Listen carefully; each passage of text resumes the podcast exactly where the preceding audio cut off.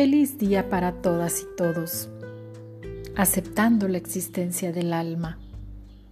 Aceptando la existencia del alma, puede aceptarse también que el creador de las almas de los hombres no iba a permitir que no existiese alguna forma de comunicarse con él.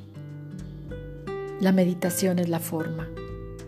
Además, la meditación consiste en vaciarse de cuantos obstáculos se opongan a que las fuerzas creativas asciendan por los canales naturales del hombre físico, para diseminarse por los centros energéticos y fuentes que crean las actividades del hombre físico, mental y espiritual, haciendo al hombre más fuerte mental y físicamente. Se ha comprobado que al practicar la meditación a diario produce efectos maravillosos sobre los individuos. Gracias, gracias, gracias.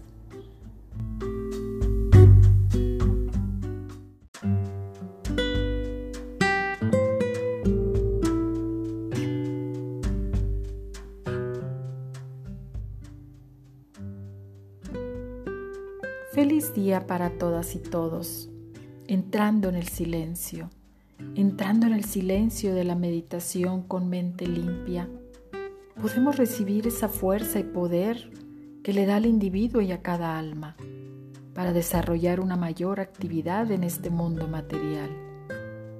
Así pues, puede verse que la meditación es también un proceso de limpieza, un verdadero rejuvenecimiento del cuerpo mental, físico y espiritual. En la meditación, las fuerzas creativas suben gradualmente de glándula en glándula, formando literalmente un ocho en su movimiento ascendente y descendente, purificando y vigorizando al circular. La meditación es además el medio de aprender a dejarse utilizar como un canal de amor y ayuda para los demás.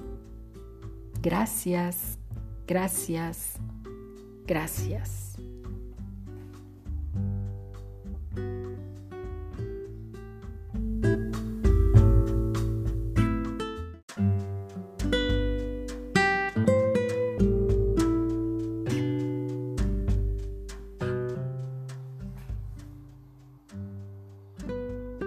Feliz día para todas y todos.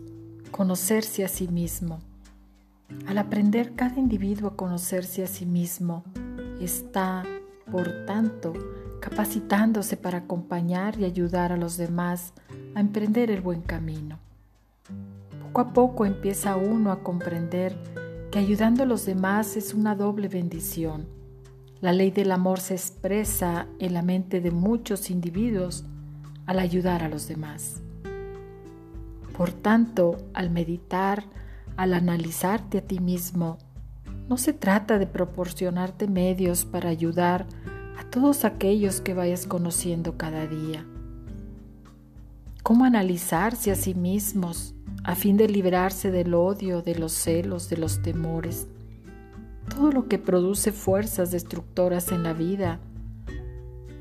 Sencillamente aconsejales que caminen por las sendas divinas en las que están activas las fuerzas creadoras de Dios o en que éstas inspiran las actividades de las relaciones diarias. Gracias, gracias, gracias.